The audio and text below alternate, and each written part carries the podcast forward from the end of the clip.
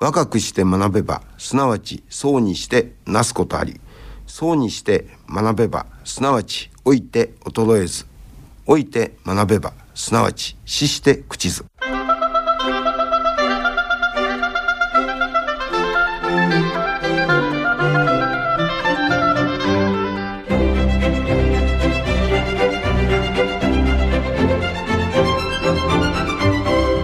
兵庫ラジオカレッジ。今朝の俳句。終戦日平和の誓い新たにす。終戦日平和の誓い新たにす。坂口真理子。戦争が原因で中止されることは一度もなかった古代オリンピック。これをモデルにして作られた今のオリンピックは平和の祭典とも呼ばれています。平和を考える特別な夏。明日は76回目の終戦の日を迎えます。さて今朝の兵庫ラジオカレッジは浄土宗青山善林寺派姫路大覚寺第42代住職中西玄礼さんです。人生の金秋をめでるをお届けする予定でしたがご体調不良のため収録ができませんでした。予定を変更し令和元年8月10日に放送した凛々と生きる1の習慣をお届けします。今朝の講座は聴講生障害聴講生対象の課題番組です。聴講生障害聴講生の皆さんは講座を聞いて感じたことをはがき1枚にまとめ事務局まで提出してください。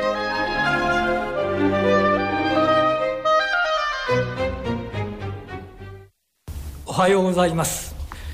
え姫路市阿保市の大覚寺という寺の前住職中西玄礼です、え8年余り京都の本山である永観堂に、え就任しておりましたが昨年円満退職をいたしまして阿保市に帰ってまいりました。今日はご縁をいただいてお話をさせていただくわけですがどうぞ最後まで、えーゆったりとした気持ちでお聞きいただけるとありがたいと思います。人間誰でも幸せになりたいという思いは、えー持っております。私もそういう思いはあります。でその幸せっていうのは、えー何が幸せかっていうのはその人の生い立ちあるいは、まあ、価値観性格いろんなそういう条件によって異なってくるとは思うのですがやはり、えー心豊かに生きていけるっていうことが一番幸せな生き方ではないかなと思うわけですね。で今日はそんなふうに、えー、凛々と心を豊かに生きていく10の法則っていうことについてお話をさせていただきます。私ももう満で言うと78歳、えーもう立派な後期高齢者です。えー先だって面白い資料をいただきまして作者はわからないんですけれども、えー18歳の若者と18を逆さまにして81歳の老人とどう違うのかっていうことが、えー書いてある。これが傑作でしてね。ちょっとそれを紹介してみます。18歳と81歳の違い。恋に溺れるのが18歳。風呂で溺れるのが81歳。道路を暴走するのが18歳。道路を逆走するのが81歳。そういえばそんな事故が最近多いですね。心が脆いのが18歳。骨が脆いのが81歳。だんだん私もこれは心当たりがあるようになりましたね。偏差値が気になるのが18歳。血糖値が気になるのが81歳。まだ何にもよく知らない18歳。もう何にも覚えていない81歳。認知症なんでしょうかね。東京オリンピックに出たいと思うのが18歳。東京オリンピックまで行きたいと思うのが81歳。もういよいよ来年ですものね。そして最後です。自分探しをしている18歳みんなが自分を探してくれているのが81歳、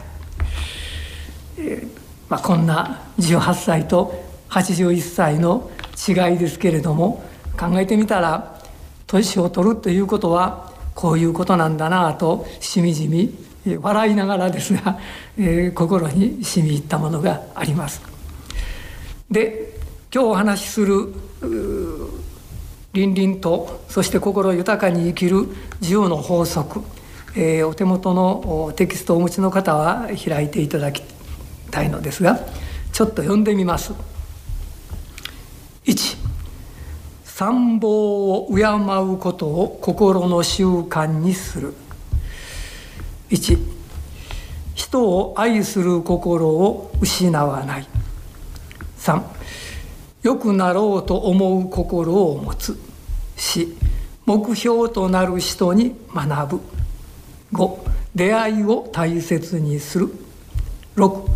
人の気持ちを感じる。7惜しみなく与える人となる。8挨拶は上から下から心から。9待つ心も大切。そして最後の10三冠王を目指す、え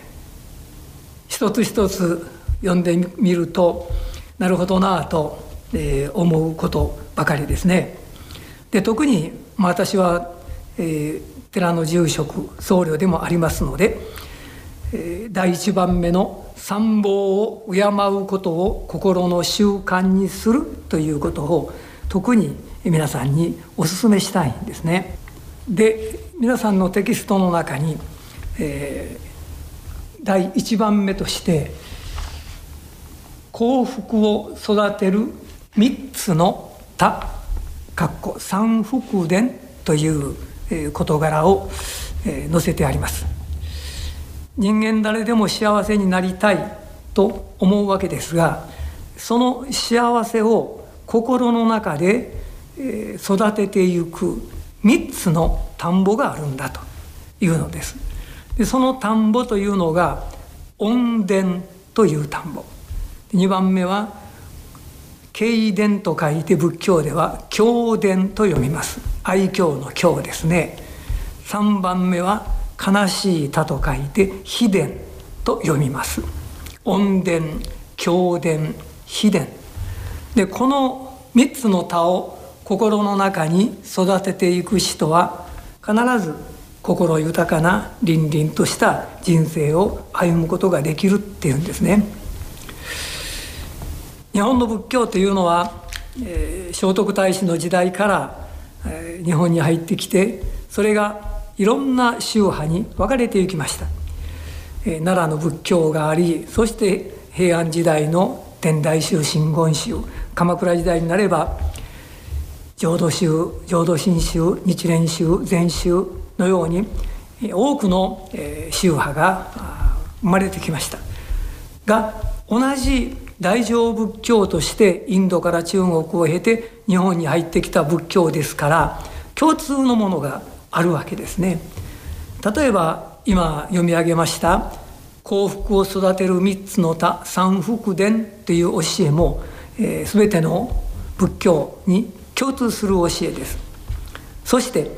えー、八万四千と言われる膨大なお釈迦様のお経そのたくさんの文字をたった一文字で集約するとすればどんな漢字に当てはめればふさわしいかということを教えられたことがあります。日本の仏教の教え八万四千という膨大な教えを漢字一文字で表現する。毎年年末になりますと今年一年の出来事を漢字一文字に集約すればどういう文字になるかっていうことが募集されてそしてそこで選ばれた文字が清水寺で、えー、森清藩館長様が、えー、記号なさる。あれと同じようにですね日本の仏教に伝わるお経の文字一文字一文字をたった一字で表すとどういう字になるかっていうのを考えた時に私はそれは「恩」という字ではないかと思っています。それはお念仏の教えであれあるいは禅の教えであれ法華の教えであれどういう教えであってもその根本に「恩」ということがなければいけないのですね。で仏教では特にお釈迦様が「死恩」4つの「恩」というものを大切にせよと教えておられます。その4つの恩とは何々かと申しますとね。一つはこの私をこのように産み育ててくれた父母の恩。2番目はその父母以外のじいちゃんであったりばあちゃんであったり兄弟であったりあるいは隣近所のおじさんであったりおばさんであったり学校の先生であったり友人であったり自分が今日まで生きてきた中でたくさんの人々と出会いそしていろんなお世話になってきたご恩がある。それを仏教では「衆生の恩」と呼んでいます。両親以外の人々のご恩ということですね。そして3番目は「国王の恩」「国土の恩」と書いてあります。この日本の国のご恩というとちょっとこう漠然としておりますからさらにもうちょっと縮めて郷土の恩。神戸なら神戸姫路なら姫路という自分が生まれた土地あるいは今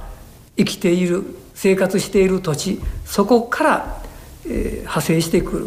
恩というものも大切なんだというのが3番目ですね。私はそれを郷土の恩と受け止めております。そして3番目が参謀の恩ということです。参謀とは仏様と仏様の教えとその教えを信じる仲間の集まりこれを仏法僧と言います。仏と法と僧特にこの恩伝の中でも父母の恩ということと4番目の参謀の恩ということとはえー、私たちにとって忘れてはならない大事な恩なのですね。兵庫県の真ん中あたりに西脇という町があります。日本のへそと呼ばれている町ですがそのお隣に高郡上区というところがあってそこに市原という集落がありますでこの市原という集落に今から100年くらい前森安小春さんっていう方がおられたんです。でこの森安家にはもともとお子さんが恵まれなくて親戚から小春さんを養女にもらわれた。で森安家に入った小春さんはこの養父母に対してもうそれは涙ぐましいほどの紅葉を務められたそうです。その親孝行ぶりというのはもうはためで見ても涙が出るほどこう素晴らしいその森安小春さんという方は後に日本三大公女今現在おられる日本の女性の中で3人の親孝行の娘さんとして選ばれたっていうそういう方だったんですね。でこの高郡上区では、え我が郷土のこの森安小春という女性にちなんで町おこしを親孝行ということに絞って行おうというのでどういうことをされるかっていうと毎年日を限って親孝行というテーマで全国から何かこう感じたことを短い文章にして募集されているんですね。えー、それを、えー、教育委員会の先生方とかいろんな方が審査されて最優秀賞あるいはあ入選作品そういうのを選ばれて、えー、冊子にされますその冊子になったものが毎年私のもとに送られてくるんですがこれがもうね読みますと本当にこうああいいなあと思えるようなそんな短い文章が結構たくさんあるんですね。その中のもう少しだけ紹介してみますと福岡県の32歳の男性はこういう親孝行の文章を寄せています。父は学がないからと体を使って働いて僕らを育てた。ろくに楽しみも持たずただただ働くだけの父にある時尋ねた「父さん何か楽しみはないのか?」すると無口な父がたった一言「お前ら子供が楽しみじゃ」涙が出た。こんな文章です。福岡県の32歳の男性が書かれた文章ですがね父親の愛情というのが伝わってきますね。父さんなんか楽しみないのかと半分バカにしたように聞いたんだが返ってきた答えがね思いがけない答えで「お前ら子供が楽しみじゃ」そう言われたら返す言葉がありませんわね。もう一つ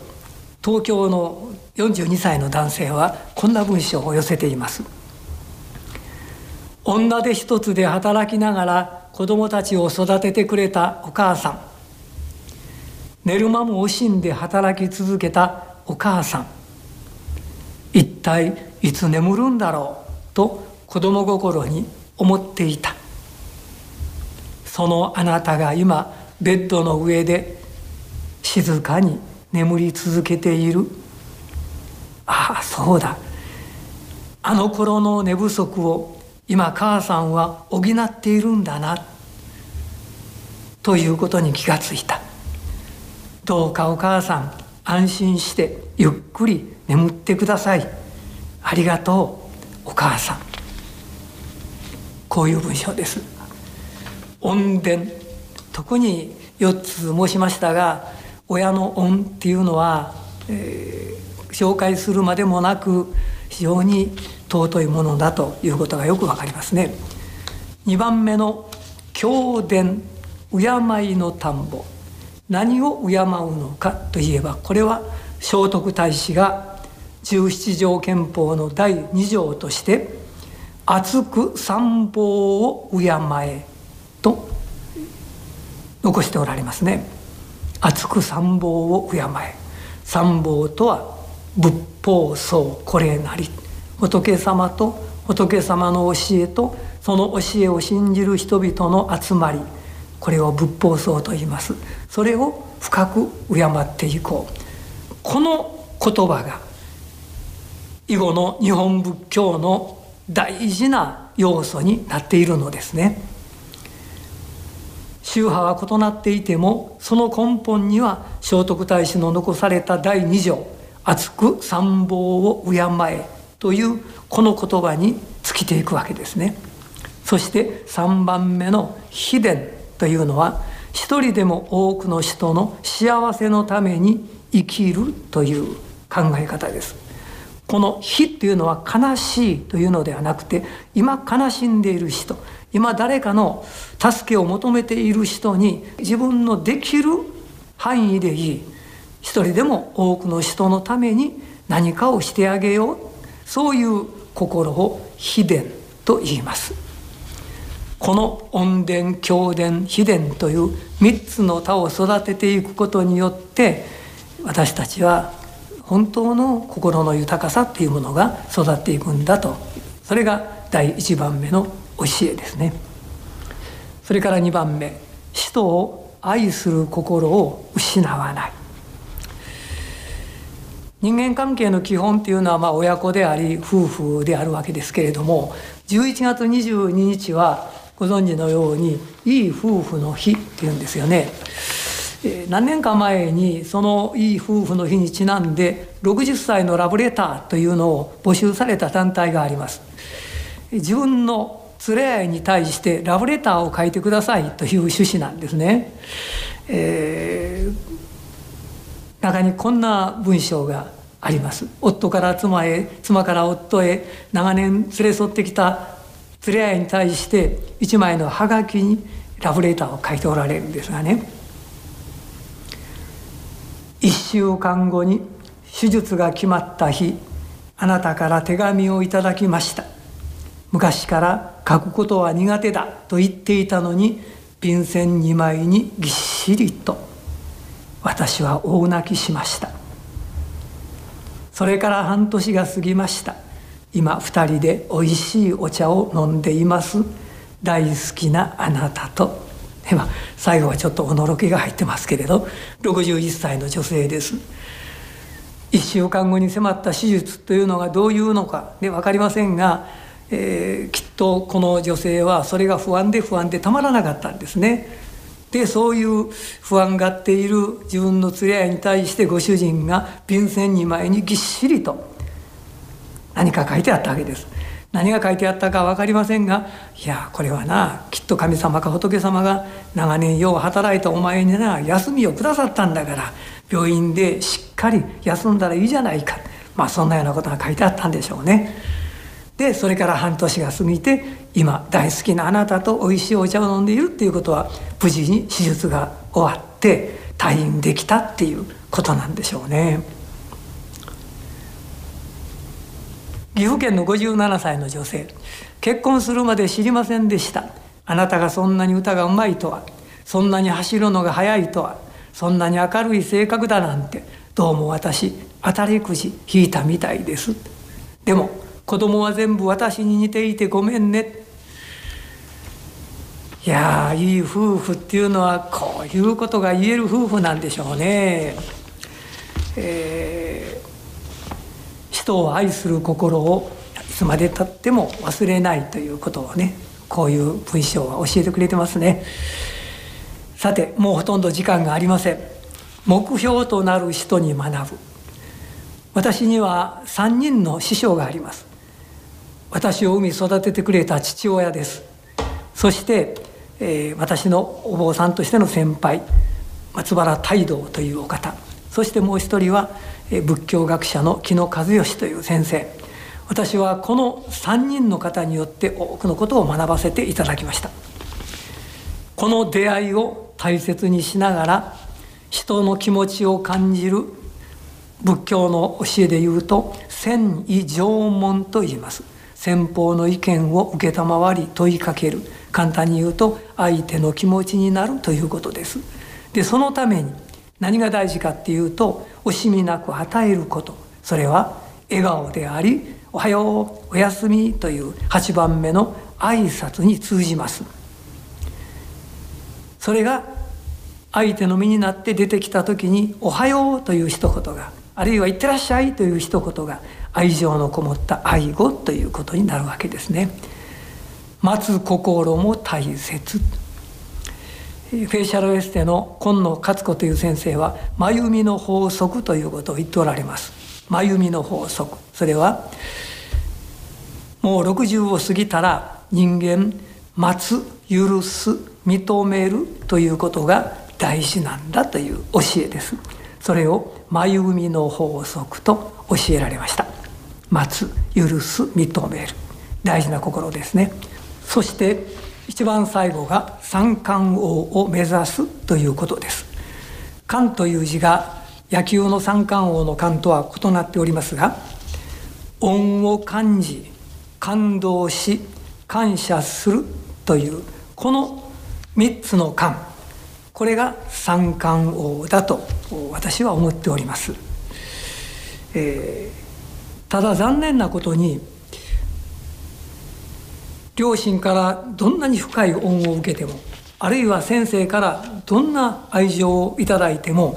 その方々がもうすでにこの世におられなければその恩を返すことはできませんつまり恩を受けながら恩返しができないというのも辛いことですね。で私はそういう時には恩返しの代わりに恩送りということをお勧めいたします。つまり親から受けた恩ならばそれを子供に送っていく隣近所のおじさんおばさんから受けた恩ならばその地域社会のために何か役立つことをさせていただくこういう自分がしてもらったことを誰かにまたつないでいくそれを恩送りと呼んでいるんですね。恩を感じ恩を報いる感恩。そうして今あるこの命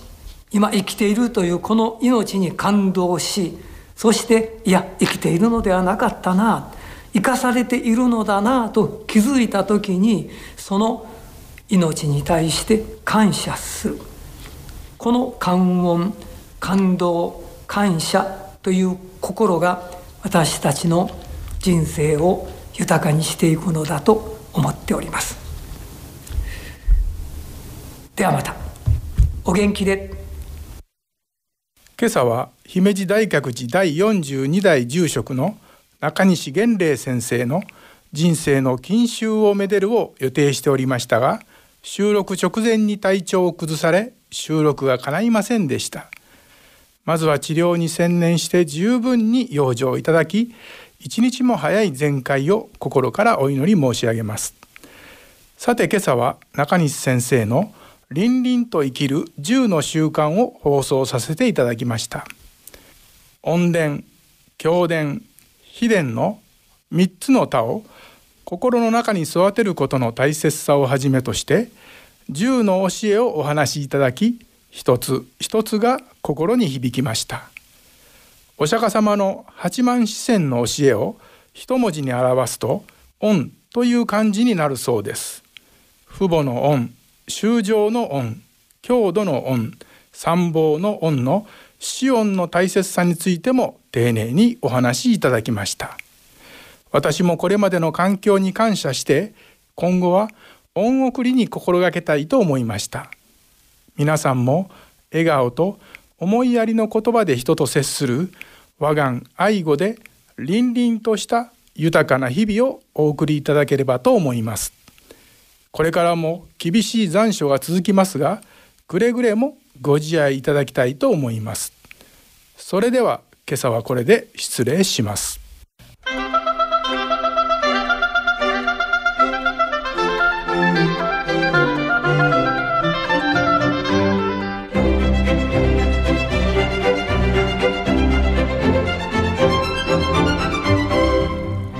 兵庫ラジオカレッジ。今朝は凛々と生きる10の習慣を兵庫ラジオカレッジの大川真澄学科主任の案内でお届けしました。